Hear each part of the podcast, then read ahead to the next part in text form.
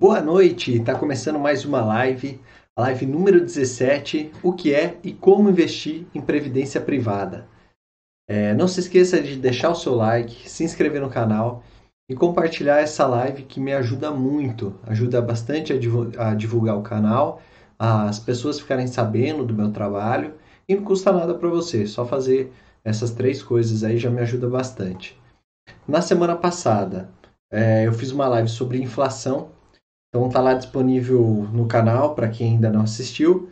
Lembrando que se você tiver alguma dúvida ou quiser saber algum tema mais específico, deixe um comentário no vídeo, me manda um direct ou é, tenta se comunicar de alguma forma que assim eu consigo direcionar melhor os temas das lives, tá? Então vamos começar. Para quem não me conhece, eu sou o Murilo Massareto. Essa é uma live, uma série de lives semanais para falar sobre investimentos principalmente para quem está começando a investir. E hoje o tema é sobre previdência privada. É bem comum pensar na aposentadoria como algo que está muito distante ou vai levar anos ou até décadas para chegar. O problema é que, a hora que ele chega, é, quem não se preveniu pode acabar com um rombo financeiro grande para resolver. Então, a boa notícia é que não é tão difícil assim evitar esse tipo de situação. E os planos de previdência privada estão aí para facilitar essa tarefa.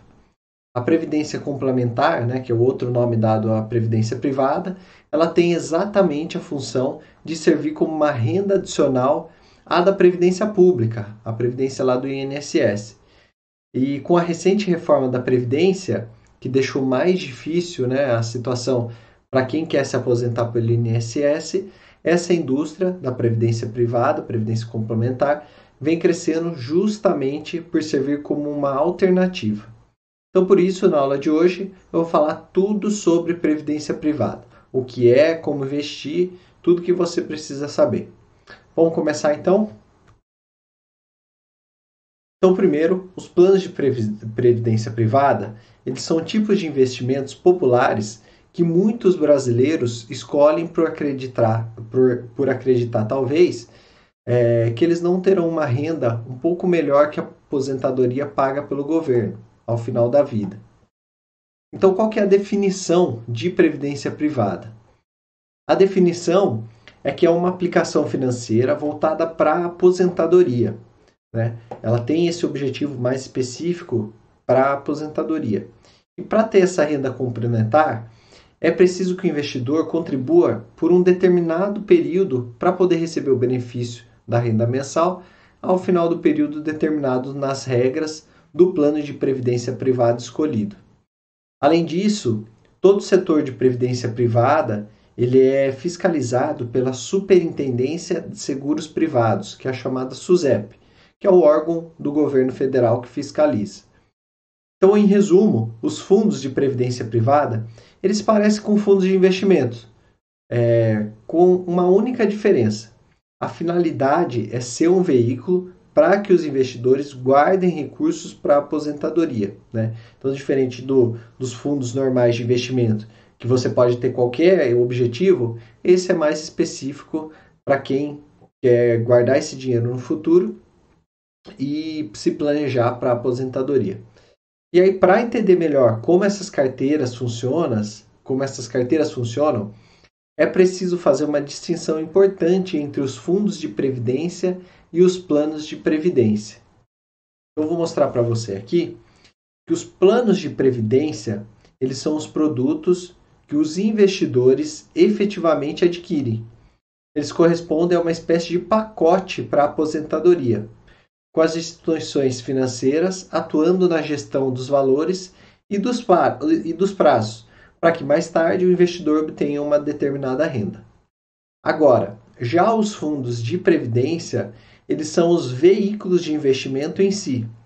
Então, assim, né, um investidor que contrate um plano, ele vai ter os seus recursos efetivamente aplicados em um fundo de previdência. Ele é um mecanismo ali para você operar o plano de previdência, é o fundo de previdência.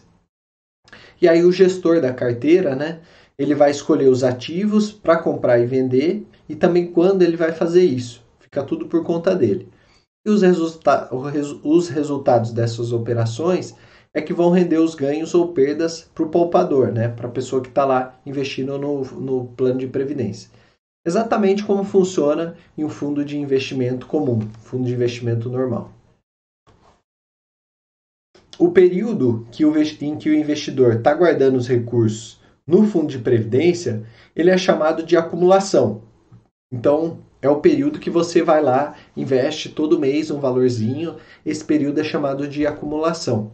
E aí, depois do período de acumulação, vem o período de usufruto, que aí seria a sua aposentadoria de fato. Porque você juntou dinheiro é, por uma quantidade X de meses lá, de anos, e aí depois você usufrui daquilo, né? É o chamado período de usufruto, que é a fase onde o dinheiro é, vai ser recebido de forma de um benefício e poderá ser finalmente utilizado. Você vai usar aquele dinheiro.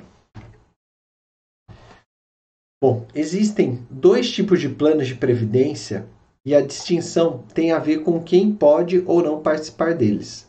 O primeiro são os fundos, são os planos abertos. Esses planos abertos são aqueles que são vendidos pelas instituições financeiras, né, os bancos principalmente, que podem ser adquiridos por qualquer pessoa. Se você quiser adquirir, você vai lá e faz a operação, né, dependendo, você consegue até fazer pela internet bank. Então, por exemplo, quando o gerente do banco oferece um plano de previdência do banco para você, esse é um plano aberto, qualquer um pode participar. A previdência aberta ela precisa seguir as regras estabelecidas pela SUSEP, é a Superintendência de Seguros Privados, que é um órgão do Ministério da Economia responsável pela fiscalização desse segmento de, de previdência privada. Já os planos fechados, é, eles são criados por empresas ou outras entidades exclusivamente para atender os seus funcionários ou os seus associados. Então, eles são conhecidos também como fundos de pensão. E aí você pode ter ouvido já esse nome nos noticiários tal. Por quê? Os maiores fundos de pensão fechados brasileiros, eles são estatais. E quatro deles, né, somente quatro deles representam 41% de todo o montante investido em previdência complementar por esse segmento de mercado. E quais são eles, né? São o, o, os mais famosos, esses quatro aí de estatais. É o Previ, que é o, o fundo de pensão do Banco do Brasil. Tem o Petros, que é o, o fundo de pensão da Petrobras, né, dos, dos funcionários da Petrobras tem o FUNCEF, que é da Caixa Econômica Federal, e tem o Postales, que é o dos Correios. Então, juntos, eles somavam até outubro desse ano 375,9 bilhões, né? É, de um total ali de quase um trilhão que está investido nesse segmento, eram só desses quatro fundos de pensão. E aí, é, além disso, né, muda também o órgão responsável pela fiscalização. Como a gente viu, os fundos, os planos abertos são fiscalizados pela SUSEP e aí nos fundos, nos planos fechados é, é a Previc, né, que é a Superintendência Nacional de Previdência Complementar, que também é ligada ao Ministério da Economia, ela que é o órgão responsável pela fiscalização. E por fim, vale lembrar que o plano de previdência privada é uma aposentadoria que não está ligada ao sistema do Instituto Nacional do Seguro Social, que é o INSS. Ou seja, ela é complementar à previdência pública, a nossa aposentadoria que a gente tem direito por lei. Mas então, quais são as diferenças entre a aposentadoria do INSS e os planos de previdência privada? Né? Já que ao final do período eu vou receber uma certa quantia, qual é a diferença de um e de outro? Bom, para deixar isso claro, eu fiz algumas, é, eu listei algumas diferenças. Primeiro, que ao contribuir para o INSS, além da aposentadoria, o trabalhador ele ganha direito a uma série de benefícios. E aí eu, eu listei as vantagens aqui, que são né, o direito a pensões por morte ou invalidez e seguro de afastamento de trabalho. Então, se você está contribuindo com o INSS, você está seguro disso, né? Você tem direito a isso. É, depois, você pode abater as contribuições da base de cálculo do seu imposto de renda se utilizar o modelo completo. Então, para quem faz a declaração do modelo completo, você pode abater aí as contribuições mensais que você tem do INSS. E também, por fim, né, o imposto ele só vai ser cobrado no momento de sacar os recursos. Então, quando você for lá receber a sua aposentadoria do INSS, aí sim que vai ser cobrado é, os impostos. Só que tem algumas desvantagens também do desse modelo do INSS. Quais são elas, né? Primeiro, que você só pode ser resgatado é, em situações bastante específicas, ou seja, não tem liquidez. Assim, se você só consegue resgatar se você atingir lá a, a, a, o tempo de contribuição ou então a idade limite. E aí, como teve a reforma agora, a gente viu que ficou mais difícil se aposentar. Esse é o único jeito de você resgatar aquelas contribuições que você fez para o INSS. A segunda desvantagem é que você pode abater as contribuições é, da base de cálculo do seu imposto de renda, se, se utilizar do modelo completo. Oh, desculpa, é, na verdade, o segundo é o seguinte: ele apresenta um número mínimo de meses para que você possa ter direito a algum benefício. Tá? Então, assim, não é porque você está contribuindo para o INSS que você já tem direito a aposentadoria, que você tem direito aos benefícios. Não, você precisa ali ter um número mínimo de contribuições de mês para daí sim você ter direito a esses benefícios. E o terceiro é que possui um teto máximo do benefício da sua aposentadoria. Atualmente esse valor é de R$ 6.100, né, que é o valor é, até aqui em novembro, que é a data que a gente está fazendo. Então o que acontece, né? Por mais que você contribua, sei lá, é, 1 milhão, 2 milhões, 3 milhões ao longo da sua vida para o INSS, não vai adiantar nada. O teto hoje, se você fosse aposentar hoje e tivesse direito ao teto, seria 6 mil reais e 100 por mês. E aí, por outro lado, né, existem as vantagens de você ter um, um plano, uma previdência privada, que aí ela não apresenta um teto para os seus ganhos, né? Você pode receber o quanto que você ganhar, você não fica limitado. E é uma enorme vantagem sobre o INSS. Além disso, tem outras vantagens, como por exemplo, ele é mais flexível que o INSS, que você quem escolhe quanto contribuir e quando que você vai resgatar. Segundo, ele tem três formas de recebimento, você pode escolher, né? Que é você receber tudo de uma vez, então você ficou lá contribuindo mês a mês durante 20, 30 anos, e aí a hora que chega uma determinada data que você escolhe lá para finalizar isso, você recebe tudo de volta, corrigido com juros, você recebe esse dinheiro. E por último, né, a outra vantagem é que tende a apresentar um desempenho superior quando comparado com o INSS. Então, por ser ali, por ter um gestor mais ativo, por buscar ali é, rendimentos mais significativos, aí ele tem um desempenho superior quando comparado com o INSS. E por fim, vale lembrar também, vale destacar que é preciso pesquisar suas opções em previdência privada e escolher muito bem, porque existem é, as desvantagens. Então eu listei aqui as desvantagens e eu vou listar as, as três seguintes. Primeiro, eles apresentam taxa de administração elevada e uma rentabilidade nem sempre muito atrativa. Então, quando você compara ali com outros fundos normais, outras opções de investimento, é, é, essas taxas podem estar elevadas ou a rentabilidade pode não ser sempre tão atrativa. Segundo, além da taxa administrativa, tem alguns planos que também costumam ter a taxa de saída no momento do resgate e a taxa de carregamento que é toda vez que você faz um novo aporte. A gente vai ver isso mais para frente, mas também é uma desvantagem, tá? Toda vez que você faz uma movimentação na conta, se tiver essa taxa, ele pode cobrar de você. E por fim, né, é preciso levar em conta as tributações. Então, elas são diferentes dependendo do tipo de previdência privada. Cada previdência privada tem um, um regime de tributação e ela pode ter um imposto maior ou menor a depender desse regime, a gente vai ver mais para frente. Então, em resumo, nos planos de previdência privada, é possível escolher o valor da contribuição e a periodicidade em que ela será feita. Então, por exemplo, uma pessoa ela pode contribuir com 100 reais por uma vez ao ano, né? Um exemplo. Pode ir lá colocar 100 reais uma vez por ano e pronto. É claro que esse valor a, a, que ela foi depositando, né, ela vai se refletir num valor a receber no futuro. E esse valor é proporcional. Então, se você pôr 100 reais por ano, vai ficar um valor muito baixo acumulado no final do período. Então, você também vai acabar recebendo quando você quando vencer esse plano, quando você decidir resgatar, você vai receber bem menos, um rendimento bem pouco.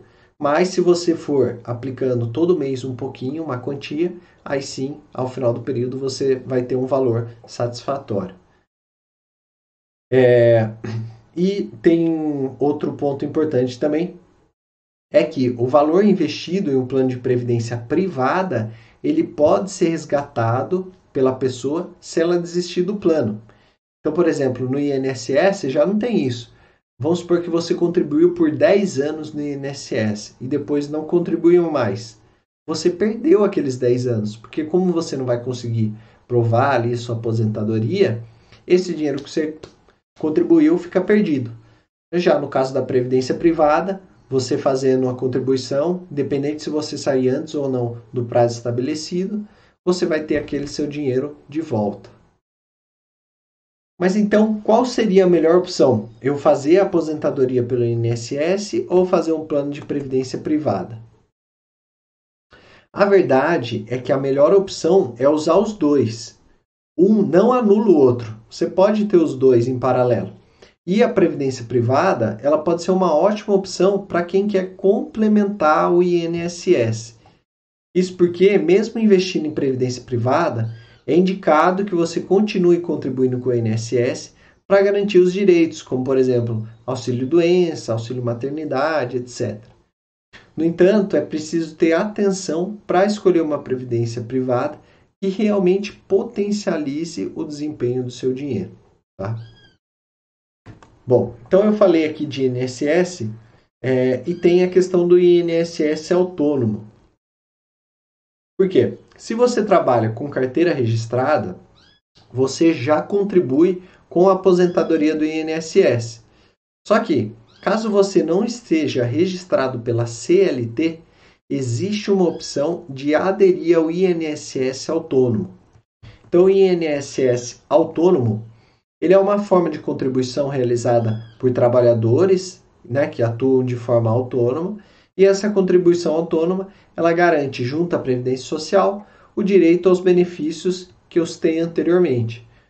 E para se enquadrar como um contribuinte do INSS autônomo, é preciso que o trabalhador entenda os seguintes requisitos: ele tem que ter, ele tem que trabalhar por conta própria e ele não pode possuir vínculo empregatício por contrato ou carteira assinada.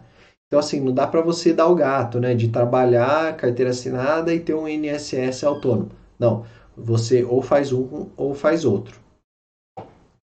E como que você paga o INSS autônomo? Né? Vamos supor que você é um autônomo e você se interessou e quer pagar isso. Primeiro, o trabalhador autônomo ele deve ser inscrito no PIS como contribuinte individual. E aí é necessário que você tenha o registro no PIS ou programa de integração social. E se você já contribuiu, provavelmente você já possui o número, é só você resgatar. Uma maneira mais simples de constar o PIS com o seu número de CPF é por meio do site Meu INSS. Eu vou deixar o link lá na descrição e aí você pode acessar mais tarde. A ferramenta é, que centraliza diversos serviços e além de consultar o seu PIS, é, essa ferramenta, né, esse site, você pode conferir o seu tempo de contribuição. Então vale a pena dar uma pesquisada lá no meu INSS, nesse link que eu falei que eu vou deixar no, na descrição, para você fazer essa pesquisa, entender mais ou menos onde que você está inserido nesse contexto. Segundo, você precisa escolher o tipo de contribuição. Então, as opções de contribuições elas são identificadas em códigos. Tem o código 1007, né, que é o, os dois são contribuintes individual, mas no código 1007 ele recolhe 20% sobre os seus rendimentos ou seu salário. E nessa opção também tem o direito às pensões do INSS e a aposentadoria por tempo, por idade ou tempo de serviço.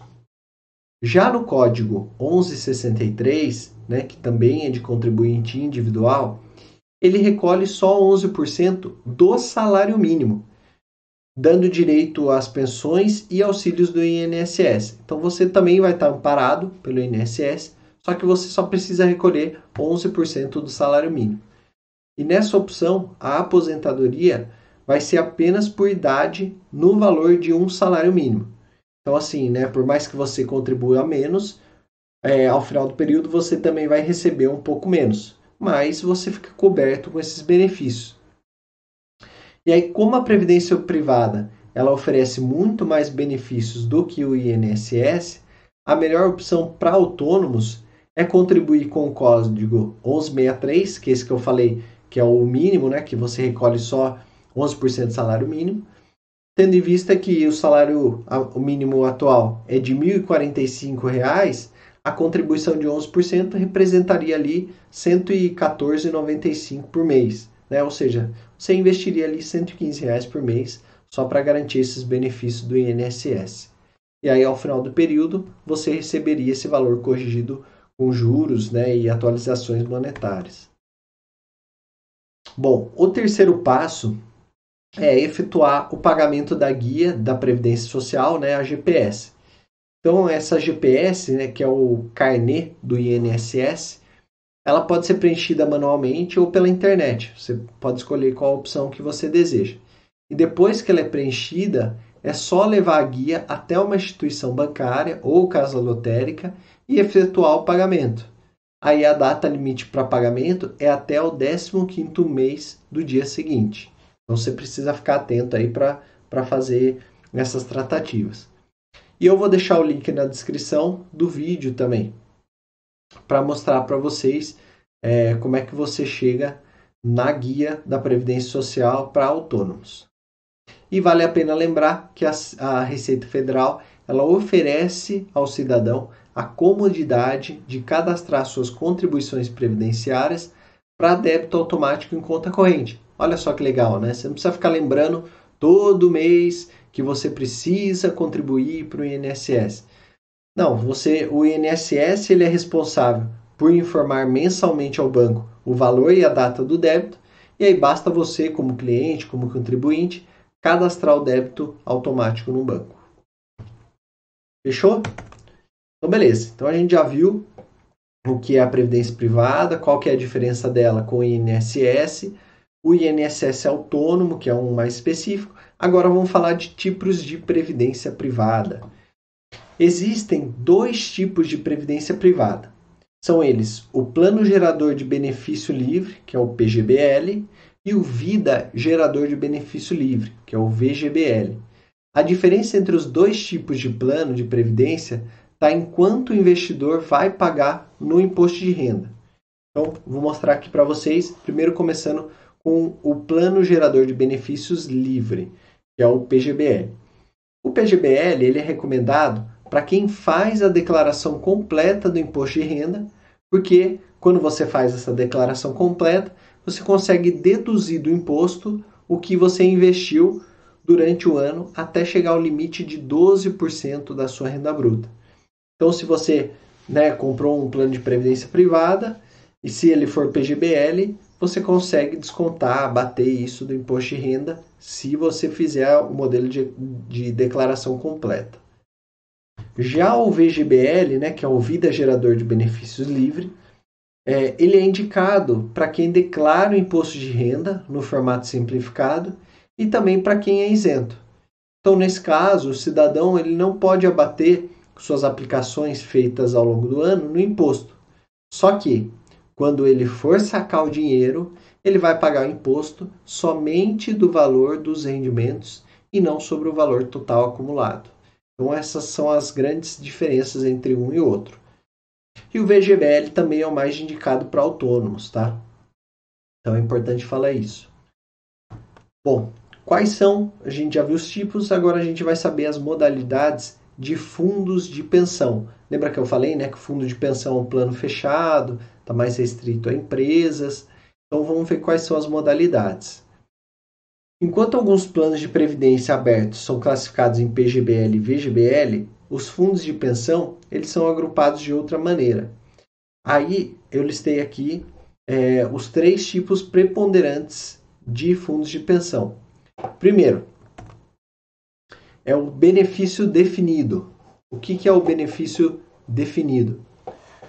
Bom, o benefício definido ele é, é o valor nesse tipo de, de benefício definido, né, o BD, o valor do benefício complementar que vai ser recebido pelo investidor é estabelecido já no momento da adesão, calculado com base em fórmulas previstas nos, nos regulamentos. Então, assim, já quando você contrata, você já sabe o quanto que você vai receber.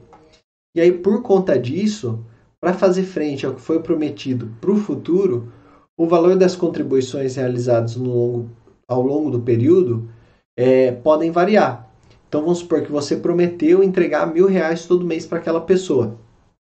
Só que aí é assim, tem meses que é, os investimentos não estão tão bons, tem vezes que ele ultrapassa. Então tem esse modelo de compensação, que aí o valor das contribuições realizadas ao longo do período, é, eles, vão, eles vão ser compensados para conforme essas variações vão acontecendo. Esses planos de benefícios definido, né, eles são mais raros de você ver algum desses surgindo. E aí, entre as principais características, está a responsabilidade coletiva dos participantes.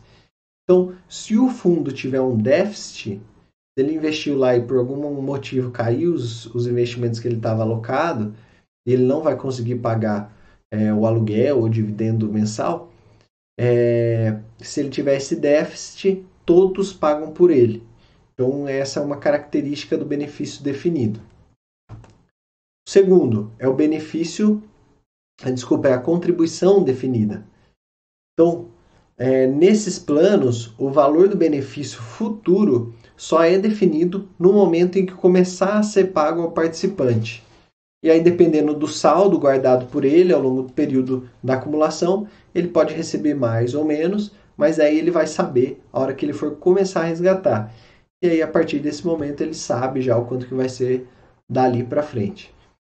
Esse saldo, ele depende do valor das contribuições, tá? E também da rentabilidade obtida com os investimentos realizados. Então, assim, todo mês você vai colocando lá, vamos supor, 100 reais por mês. Então, além dessa acumulação dos 100 reais por mês ao longo de todos esses anos, esses 100 reais que você aplicou, eles vão estar tá rendendo. Então, além, espera-se também que tenha uma remuneração acima. É, os novos planos de benefício, desculpa, é, no, no contribuição definida, né, no CD, é, as contribuições elas não variam ao longo do tempo, né, como eu falei, você vai investindo fixamente, mas não tem uma certeza quanto ao valor do benefício. E aí, por não se comprometer a pagar um valor determinado no futuro, não há o conceito de déficit nem de superávit nos planos deste tipo. Então, diferente do outro lá, que o déficit por conta dos investidores, esse aqui ele não vai precisar disso, não vai, não vai ter prejuízo. E por último, o contribuição variável. Então, os planos do tipo contribuição variável, né, o CV, eles mesclam as características do BD e do CD, né? ou seja, do benefício definido e da contribuição definida. E eles podem ter como base as contas individuais, assim como os planos de contribuição definida, e ao mesmo tempo oferecer uma renda vitalícia no período do usufruto, que é típica dos planos de benefício definido. Então, por isso é importante saber essas três modalidades, né? Que é é, o benefício definido, a contribuição definida e a contribuição variável. E aí, caso a sua empresa ofereça esse benefício, você poderá escolher aquela que mais se adequa ao seu perfil. Bom, como funcionam os fundos de previdência? Se você ficou interessado em poupar para aposentadoria, com uma aplicação né, especialmente voltada para isso, então presta atenção agora nos detalhes de como funcionam, como funcionam os fundos de previdência. Então, primeiro eu vou falar sobre a composição da carteira. Assim como no caso dos fundos de investimentos, os fundos de previdência, eles possuem carteiras distintas entre si. Isso porque cada investidor tem perfil e objetivos específicos, e os gestores procuram oferecer opções variadas justamente para atender a todos. E aí, para facilitar o entendimento dos investidores, a Ambima, que é a Associação Brasileira de Entidades dos Mercados Financeiros de Capitais, ela classifica os 23 tipos de fundos de previdência existentes em quatro categorias, de acordo com a composição da carteira e a estratégia adotada por eles. A primeira, né, a primeira categoria que está escrita aí são os de renda fixa. Então eles são fundos que buscam é, retorno por meio de aplicações em ativos de renda fixa, como por exemplo títulos públicos, debêntures, CDBs, tudo que a gente já viu já de renda fixa nas nossas lives incluindo papéis emitidos no exterior. Eles são classificados conforme o, médio, o, prazo médio dos ativos incluídos na sua carteira, né? duração baixa, média, alta, livre ou data-alvo. E também são agrupados conforme o tipo de papéis que investem. E aí pode ser fundos de previdência soberanos, né? que 100% do patrimônio aplicado é, é, são em títulos federais, ou pode ser grau de investimento, então, 80% do patrimônio aplicado em títulos de baixo risco de crédito, ou o crédito livre, né, que mais de 20% do patrimônio é aplicado em ativos é, de médio e alto risco. Passando de renda fixa, a gente tem os fundos balanceados. Então, esses fundos buscam retorno no longo prazo por meio de investimentos em diversos tipos de ativos, como renda fixa, ações ou câmbio. Eles são classificados em grupos conforme a fatia da carteira que pode ser destinada a aplicações de renda variável. Então, fundos de previdências balanceados 15% podem destinar até 15% da carteira à renda variável. E há também balanceados, né? 15% a 30%, 30% a 49% e acima de 49% os fundos multimercado. Então, são chamados assim os fundos que aplicam os recursos em diversos tipos de ativos, segundo regras específicas, como a gente já tinha visto lá na live de fundos. Os fundos previdenciários multimercados, juros e moedas, por exemplo, eles investem em ativos e derivados atrelados a juros, índices de preços e moedas estrangeiras, mas não podem aplicar renda variável ou commodities, já os multimercados livres podem investir em qualquer classe de ativos. Tá? E por fim, a, os fundos de ações. Né? Então, os fundos de previdência de ações, eles precisam investir pelo menos 67% da carteira em ações e outros ativos, né? como pode ser bônus de subscrição, as cotas de fundos de ações, etc. São chamados de indexados ou os que acompanham as variações de um indicador de referência no mercado acionário. E aí, já os fundos ativos, eles não precisam seguir nenhum índice especial. O gestor vai lá e escolhe as melhores opções que ele acredita que tem a ver com o perfil daquele fundo ou dos investidores daquele fundo. Bom, beleza, a gente já viu o, o, a composição da carteira. Agora a gente vai para a parte de rendimento. Então, o rendimento dos fundos de previdência ele varia de acordo com o tipo de estratégia adotada pelo seu gestor. Então, via de regra, os investimentos que envolvam um nível de risco mais elevado, como os de renda variável, eles tendem a oferecer um resultado atrativo no longo prazo, mas isso depende especificamente dos papéis incluídos na carteira. E uma vantagem dos fundos de previdência é exatamente o longo prazo. Então, em geral, esses investimentos eles são feitos para resgate em 10, 20, 30 anos para frente. E aí com isso, a volatilidade momentânea, né, ou seja, essa oscilação do preço das ações ou dos investimentos, é, elas podem ser diluídas no decorrer de muito tempo. Então, assim, uma variação grande em um ano, quando você considera em 10 anos, aquela variação pode ser pequena. Então, por isso que é a vantagem de ter um plano de previdência de longo prazo, porque por mais que você invista em ativos de risco, né, por mais que eles oscilem ao longo do tempo, no longo prazo essa oscilação ela acaba sumindo, ela acaba ficando para trás e aí aparecem as rentabilidades altas. Bom, já vimos o rendimento, agora vamos falar dos custos. O investimento em previdência privada ele envolve dois custos principais, que são a taxa de carregamento e a taxa de administração. Eu vou começar aqui falando da taxa de carregamento. Essa taxa é o principal, né, é, é o percentual incidente sobre as contribuições pagas para atender as despesas administrativas do plano. Então, como eu falei lá, né, tem um gestor, tem uma, uma equipe ali que cuida daquele fundo, e aí para isso você precisa pagar essa, essas despesas, né? Você precisa contribuir com isso. E uma das formas que eles fazem para cobrar isso de você é através da taxa de carregamento. E aí como é que é feita essa taxa de carregamento, né? Ela é cobrada antes mesmo de o dinheiro ser aplicado no fundo de investimento, onde de fato ele começará a render. Então, dessa forma, ela pode ser dividida em antecipada, postecipada e híbrida. Então, vou explicar aqui o que é cada uma. A taxa de carregamento antecipada, ela incide no momento do aporte.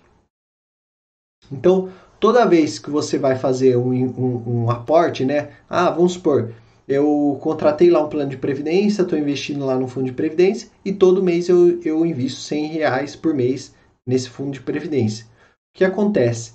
Essa taxa de carregamento antecipada, ela vai fazer o seguinte, quando você falar assim, olha, ó, estou transferindo aqui 100 reais para investir nesse fundo, o que, que ele vai fazer? Ele vai pegar esses 100 reais, ele vai tirar uma taxa, vai dar uma bocanhada lá numa parte disso, que é a taxa de carregamento, e aí vamos supor que ficou R$ reais lá para você investir no fundo. Tá? E esses três que ele tirou fica para eles pagarem lá as operações do fundo.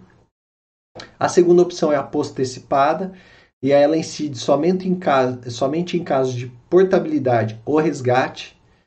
Então, se você pedir a portabilidade, né, você está vendo que aquele fundo não está bem, quer fazer a portabilidade para outro fundo do seu dinheiro, Pode ser que eles cobrem essa taxa de carregamento. E se você também fizer um resgate, aí também pode ter essa taxa de carregamento. E a híbrida, né, que a cobrança ocorre tanto na entrada, né, no ingresso de aportes ao plano, quanto na saída, né, no, na ocorrência de resgates ou na portabilidade.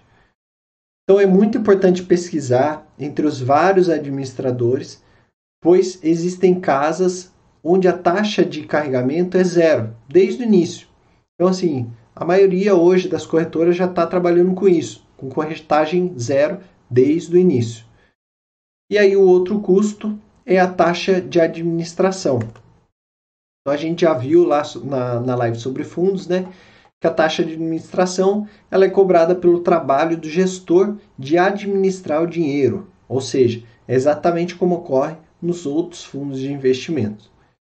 E aí, em geral, quanto mais complexa é a gestão dos recursos, contendo ações, por exemplo, maior é a taxa. Porque né, ele precisa daquele é, de, um, de um investimento maior para ele estar tá capacitado, para ele chegar às informações para ele tomar a decisão. Então, por isso que é, quanto mais arriscado o fundo, talvez maior será a taxa de administração e também maior rendimento.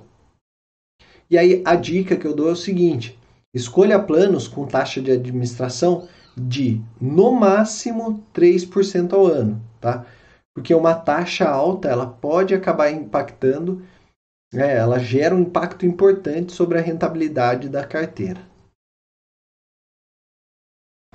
E aí, como eu prometi, né, a gente vai falar agora de regimes de tributação. Então, em um plano de previdência, o investidor paga imposto de renda na hora de resgatar os recursos tanto se optar por sacá-los todos de uma vez, quanto se preferir receber um rendimento, é, um benefício mensal ao longo dos anos. E existem dois regimes diferentes de tributação, o investidor precisa escolher um deles quando contrata o plano. A escolha entre regimes de tributação progressivo ou regressivo, né, que são esses dois tipos, ela é muito importante para garantir a eficiência do seu plano. Ou seja, pegar a menor taxa de impostos. E aí, na prática, o que determina a alíquota sobre o plano de previdência é o valor a ser resgatado ou transformando, né, ou transformado em renda, aplicando-se o regime de tributação escolhido. Então, vou falar aqui primeiro do regime progressivo. Nesse regime, ele segue as mesmas regras aplicadas aos salários, por exemplo. Então, tem uma lista de alíquotas, como vocês podem estar tá vendo aí né, no slide, que elas aumentam de acordo com o valor recebido. Então, se você optar por receber uma quantia mensal do plano de mil reais, você vai pagar uma certa alíquota. Se for menor que a aplicada, caso escolha ter uma renda de cinco mil reais, por exemplo. E as alíquotas elas variam de 0 a 27,5%. E é importante notar que a alíquota ela é definida com base na renda total do investidor, incluindo, além do benefício do plano de previdência, outras fontes como é, aposentadoria, do INSS ou ganhos decorrentes de aluguéis e imóveis. Então vocês estão vendo aí a tabelinha, né? Como vocês podem ver, é, a base de cálculo. Você, a partir dessa base de cálculo, você tem um, uma base de cálculo mensal. Então já dá para você ter uma noção ali de quanto você ganha por mês e quanto isso representa na tabelinha do regime progressivo. É, e aí você faz essa, esse depara com a alíquota correspondente. Então, a partir do momento que você tem lá os benefícios a receber do seu plano de previdência, você faz a correspondência para a alíquota correspondente e aí esse valor vai ser o debitado já de, em prévia no regime progressivo. Esse regime ele é indicado para quem efetua contribuições em plano de previdência com visão de curto prazo, então, assim, se você vai aplicar pouco tempo, né, no curto prazo, a dois anos no máximo, aí vale a pena esse regime progressivo. Agora, no regime. É... Desculpa, eu falei, era, é, era, é aqui é no regime progressivo, né? Agora sim a gente vai entrar no regime regressivo. O que é o regime regressivo? Ele tem como objetivo estimular que as aplicações elas sejam mantidas no longo prazo. Isso porque a tributação ela diminui conforme aumenta o tempo pelo qual o investimento tiver sido mantido. E aí pode parecer a melhor opção sempre, já que o imposto pode chegar a apenas 10%. Né? Você vê ali acima de 10 anos, a alíquota de imposto de renda é 10%. Mas é necessário fazer uma avaliação criteriosa. Se por alguma razão for necessário resgatar o dinheiro muito cedo, a alíquota pode acabar sendo bem maior do que a tabela progressiva. E outro detalhe é que a definição da alíquota ocorre aporte por aporte. Então, alguns deles podem ter já 10 anos quando o investidor decide resgatar o dinheiro, mas outros talvez sejam mais jovens. E sobre eles poderá incidir uma tributação mais pesada. Só para explicar aqui, exemplificar, né? Vamos supor, eu comecei a contribuir com 20 anos de idade e eu cheguei lá nos, nos 50 anos de idade e eu quero receber esse dinheiro agora. O que, que ele está falando? Se eu estou contribuindo todo mês, vai ter contribuição que eu fiz há um mês atrás, dois meses atrás, três meses atrás. Essas contribuições, se chegar lá nos 50 anos e eu for querer sacar tudo, eu vou ter que pagar proporcional. Ou seja, esses aportes que eu fiz ao menos de, de dois anos, eu vou ter que pagar uma alíquota maior. E aqueles que eu fiz lá quando eu tinha 20 anos, 25 anos, né, que já passaram mais de 10 anos, aí eu acabo pagando alíquota menor, tá? É só importante você lembrar sobre isso. O regime progressivo, né, ele é, ele é vinculado ao tempo de aplicação e ele possui uma tabela própria. Ou seja, quanto maior for o prazo de permanência dos recursos, menor vai ser a alíquota de imposto de renda na hora do resgate ou recebimento da renda. Então, como vocês estão vendo aí a tabelinha, né? O prazo de aporte até dois anos, a alíquota é 35%, e aí depois de 10 anos ele chega a uma alíquota de 10%, a menor alíquota que você pode achar para esse tipo de investimento. E aí, para quem seria esse regime, né? Ele é a escolha certa para quem tem a perspectiva de utilizar os recursos a longo prazo, né? superior a 10 anos. E aí, tendo em vista que o objetivo da previdência privada é de usufruir do investimento apenas no longo prazo, essa seria a melhor opção para todo mundo, ou seja, onde você vai pagar menos imposto após os 10 anos. Bom, outra coisa que é importante falar são as aplicações mensais e depósitos extras. Então, existe uma variedade de formas de programar as contribuições na previdência privada. Tudo depende do plano que for escolhido. Em alguns pode ser exigido ou podem haver condições especiais, caso haja, né, um aporte, um aporte inicial mínimo. Então, para você começar, você tem que aportar lá um mínimo é, nesse plano de previdência. Mas isso não é uma regra, tá? Tem vários planos que permitem começar do zero e com poucos recursos. E muitos planos eles prevêem aplicações mensais, inclusive com valores bem baixos. Então não, é raro ali você achar opções a partir de 25 reais por mês, por exemplo. E normalmente é possível fazer aportes esporádicos, maiores neles, então imagine o caso, né, que você recebeu lá o seu 13 terceiro no final do ano e você deseja dar uma turbinada nas economias para aposentadoria. Aí você vai lá e faz essa, esse aporte esporádico. Tem planos, inclusive, que não exigem contribuições todos os meses, ou seja, você não precisa pagar todos os meses, você pode ter um, uns intervalos. E pode-se fazer também, outra opção também, é você fazer apenas um aporte grande no início, né? Sei lá, você chegou e já colocou um milhão num plano de previdência e, e vai deixar ele rendendo. Ou ainda somente aportes esporádicos, né? Então, uma ou duas vezes por ano você vai lá e coloca o valor no, no plano de previdência. Isso também é possível.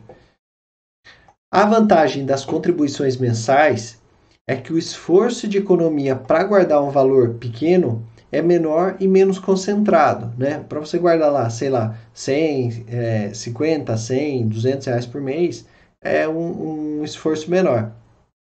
E além disso, os depósitos recorrentes, eles forçam o investidor a organizar as contas, o que é um aprendizado importante, não apenas pensando na aposentadoria, mas também para a sua vida financeira, para o seu planejamento. Tá? E quais são as formas de receber?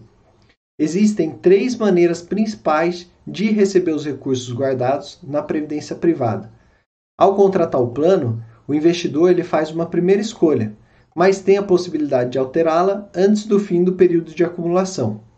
As três formas são o recebimento integral, então o investidor ele pode escolher sacar todo o valor guardado de uma só vez. E aí, supondo que você contribuiu para uma previdência privada desde os 20 anos de idade.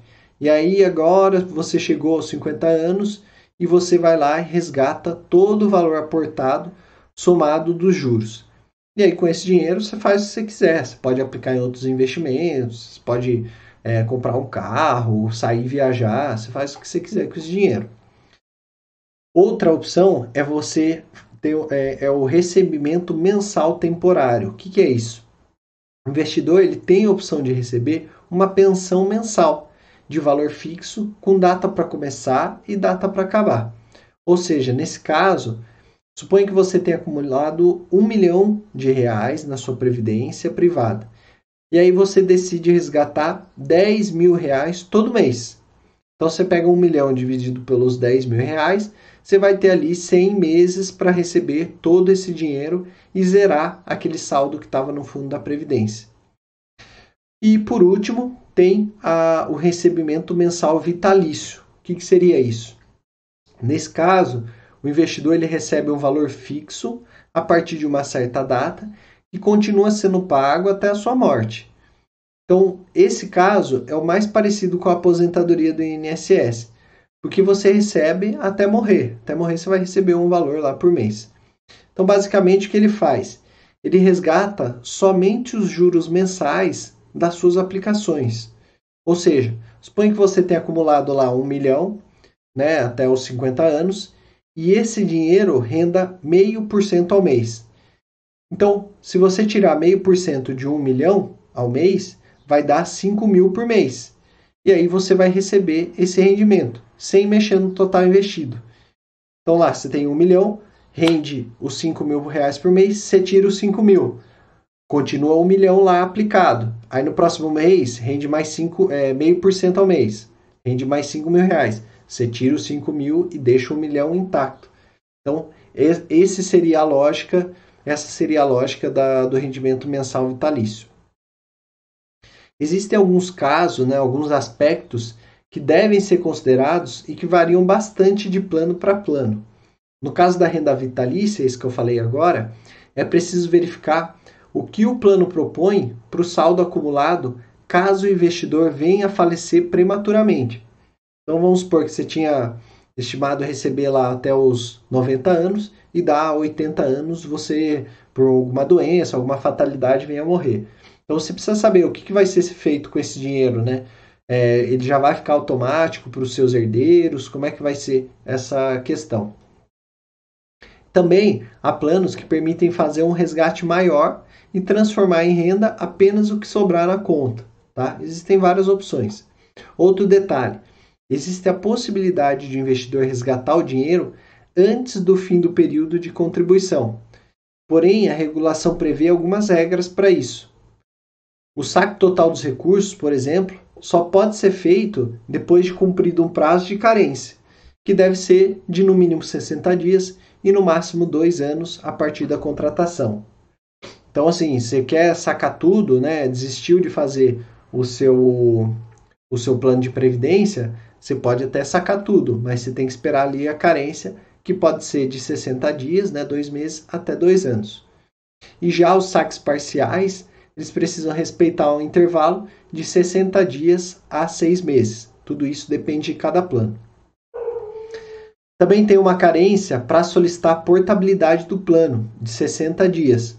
Se você não está contente com o seu plano, você pode fazer a portabilidade, assim como funciona como operadora de celular.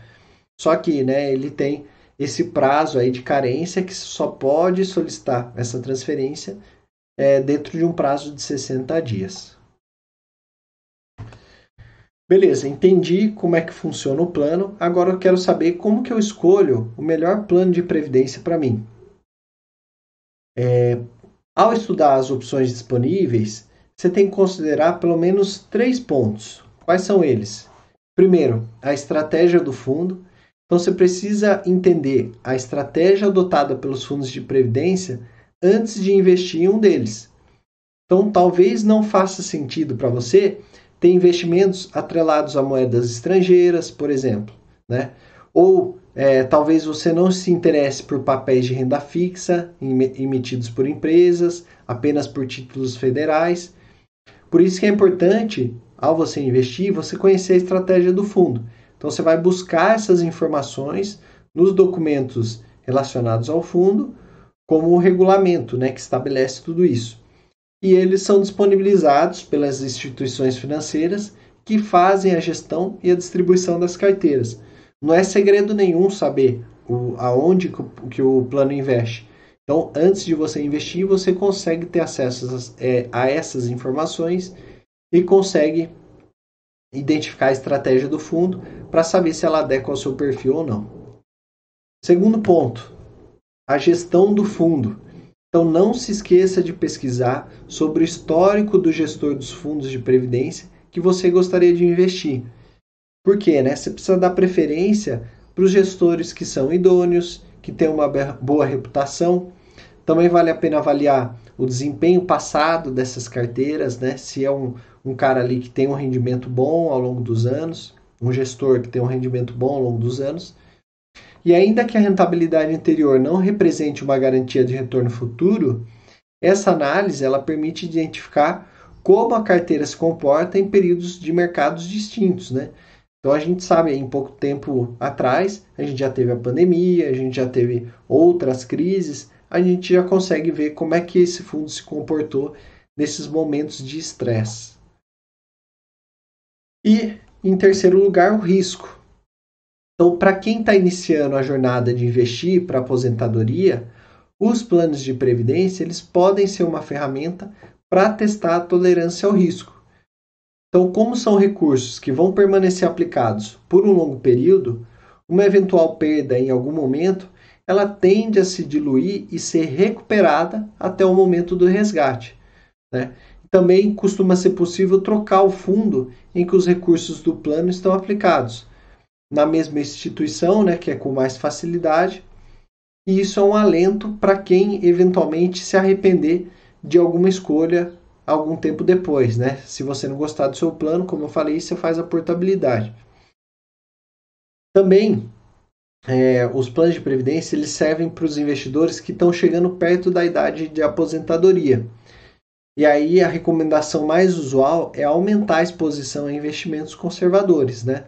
Quanto mais você está chegando ali à sua aposentadoria, independência financeira, você não vai ficar mais procurando grandes variações, né, renda variável que varie bastante seu patrimônio. Você vai buscar muito mais conservar o seu patrimônio do que aumentar ele. E antes de tomar uma decisão, procure avaliar o seu apetite por risco. Uma boa prática, como eu já falei antes, é você responder a si mesmo perguntas sobre o seu patamar de conhecimento sobre os fundos de previdência que estiver avaliando ou quanto estaria disposto a estudar sobre eles. Avalie também o seu potencial, o seu comportamento diante da volatilidade dos investimentos. Aí imagine, por exemplo, né, qual seria a sua reação se o valor das cotas subisse ou caísse 5% em questão de dias. Né? Isso é importante para você entender o seu perfil de risco.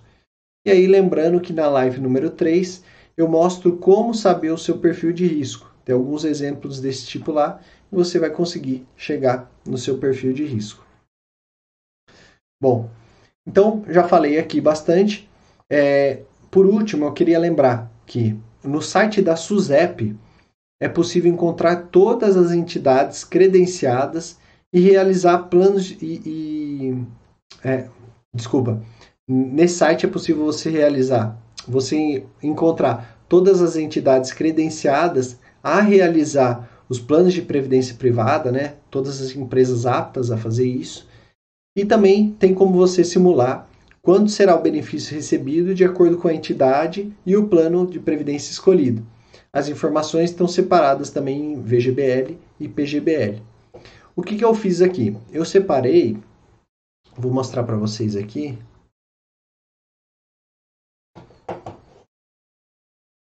Eu vou mostrar aqui um,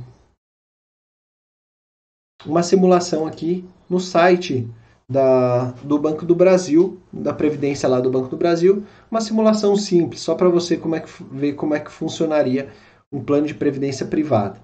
Então aqui nesse site do Brasil Prev, você coloca aqui sua idade atual.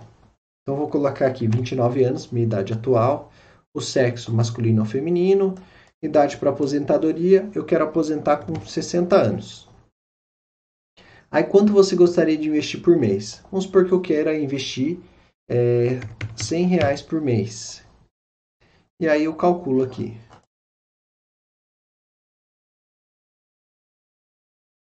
Então ele fala, né? Dos 29 anos que eu estou agora até os 60 anos, investindo 100 reais por mês, quando eu chegar ali nos 60 anos, eu vou ter um total acumulado de 66 mil reais por mês. E aí, com isso, eu consigo né, uma renda mensal bruta por 15 anos de 458. Ah, mas 458 é muito pouco. É, eu queria aumentar isso. Bom, então a gente pode testar aqui. Vamos fazer um teste. Se ao invés de 100 reais eu contribuísse com 500 reais por mês. 500 reais por mês. Vamos ver se já muda.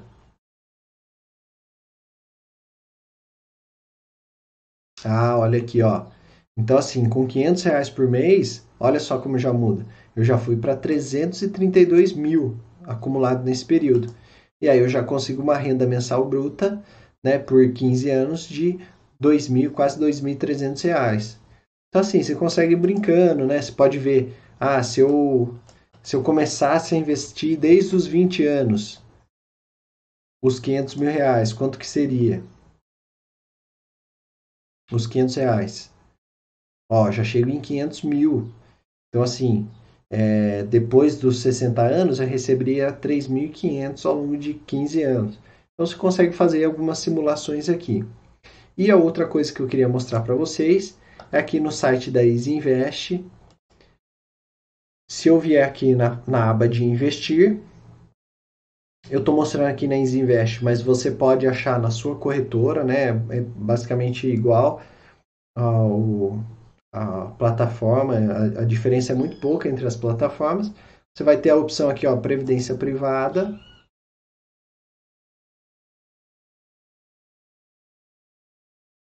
Aí aqui você pode seguir aqui, né, as, as recomendações dele, ó, previdências que investem em ações tal, mas aqui você pode vir direto para a lista completa de fundos. Eu vou colocar aqui em lista só para ficar mais fácil de comparar, tá? Então aqui ele listou todos os fundos. Aí eu consigo ver aqui, né? Esse aqui é o grau de risco, ó, como você pode ver aqui, né? O azulzinho é um risco mais baixo e o rosinho é um risco mais alto. Então você consegue medir aqui o risco dos planos de previdência. Você pode ver o nome deles e aí com esse nome você consegue achar ali o, o, é, o regulamento daquele fundo a categoria, né, como eu falei, se ele é multimercado, se ele é renda fixa, se ele investe em ações. O risco, né, então aqui a consequência aqui da, da corzinha, né, se é muito alto, alto, etc. Aqui a rentabilidade dos últimos 30 dias, dos 3 meses e dos últimos 12 meses. E aqui a aplicação inicial. Lembra que eu falei que alguns têm um aporte inicial? Então aqui, como você pode ver, ó, tem alguns que a parte inicial é 5 mil, outros de mil reais. Acho que não tem menos de mil reais aqui na, na Easy Invest, tá? E a taxa de administração, lembra que eu falei também? Tem a taxa de administração, você pode ver aqui, ó, não tem nenhum acima de 3% ao ano. Então, beleza, são taxas de administração, é, taxas boas de administração. Aí você faz aqui né, a, a pesquisa né, pelo, pela rentabilidade e tal, de acordo com o seu perfil, se você quer um, um grau de risco maior ou menor. E aí você chegando em um deles, vamos supor nesse aqui, ó, Cadima e Catu, é, fundo que investe em cotas, né? Fundo de mercado, curto prazo. Ele deu, tem uma breve descrição aqui, né? Que é um fundo de previdência multimercado, destina a colher recursos referentes aos planos PGBL e VGBL, tendo como objetivo superar o CDI no longo prazo. Então, assim, se quer superar o CDI, é porque é um de renda fixa ali, é, é, é multimercado, mas ele tem uma característica mais de conservadora, né, de buscar o CDI. Aí ele aplica 95% do seu patrimônio em cotas do Icatu Cadima FIP-Prev em curto prazo. Né? Então, como eu falei, ele é um fundo que investe em cotas de outro fundo, ele investe em cotas desse fundo aqui. É, aí ele tem uma gestão ativa quantitativa, um portfólio diversificado, né? ele explica um pouco mais como é que é a estratégia do fundo. Aí você pode comparar ele com, com outros fundos, você pode analisar aqui a rentabilidade nos últimos 12 meses. Então, ó, ele estava vindo bem, teve a pandemia, ele caiu, e agora ele está se recuperando e ultrapassando o CDI. O grau de risco é um pouquinho mais avançado, né? como ele é multimercado. As taxas aqui, ó, ele só tem taxa de administração de 2% não tem taxa de performance, não tem taxa de carregamento, não tem taxa de saída, come cotas, não tem nada. Composição do fundo, ó, maior parte renda fixa, né? Como eu tinha falado lá, como ele segue o CDI, ele acaba sendo a maior parte renda fixa. Tem um pouco de ações para tentar dar aquela é, rentabilidade maior, é, fundos de alta liquidez e outros. E aqui os documentos, ó, você consegue baixar o regulamento do fundo e o regulamento PGBL e VGBL, que aí você consegue ver especificamente cada detalhe do fundo, é, cada detalhe da estratégia dele.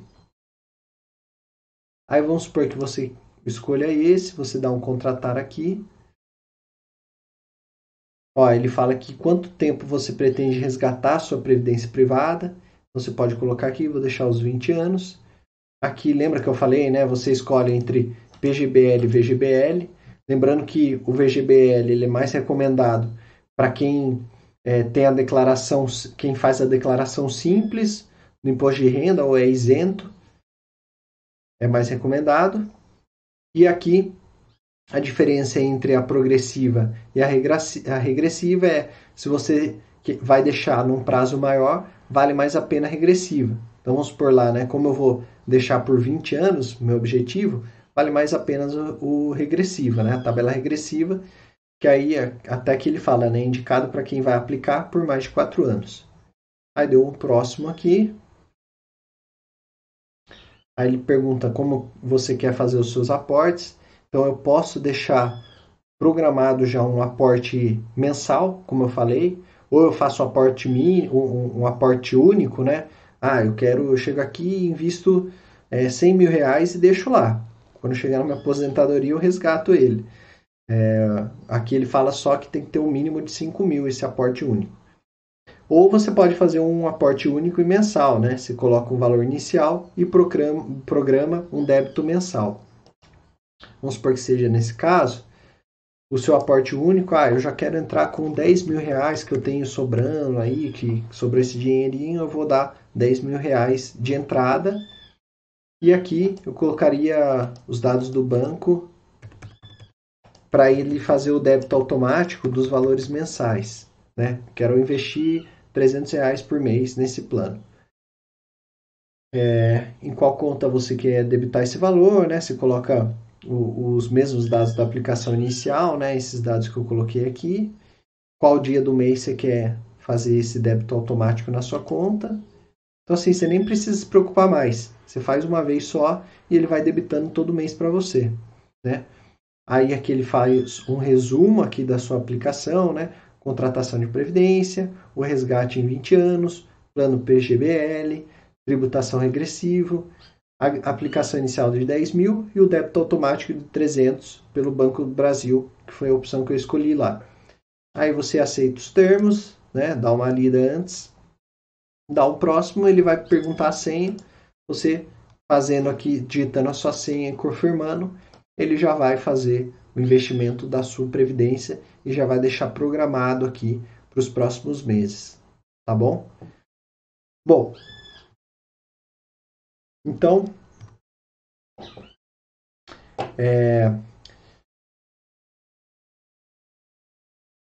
se você tiver alguma dúvida, deixa aí no, nos comentários. Se você quer, quiser saber algum tema mais específico sobre fundos de previdência, deixa aí no comentar, nos comentários, me manda um direct, manda um sinal de fumaça, um pombo correio, alguma coisa do tipo, mas me deixa saber qual que é a sua dúvida.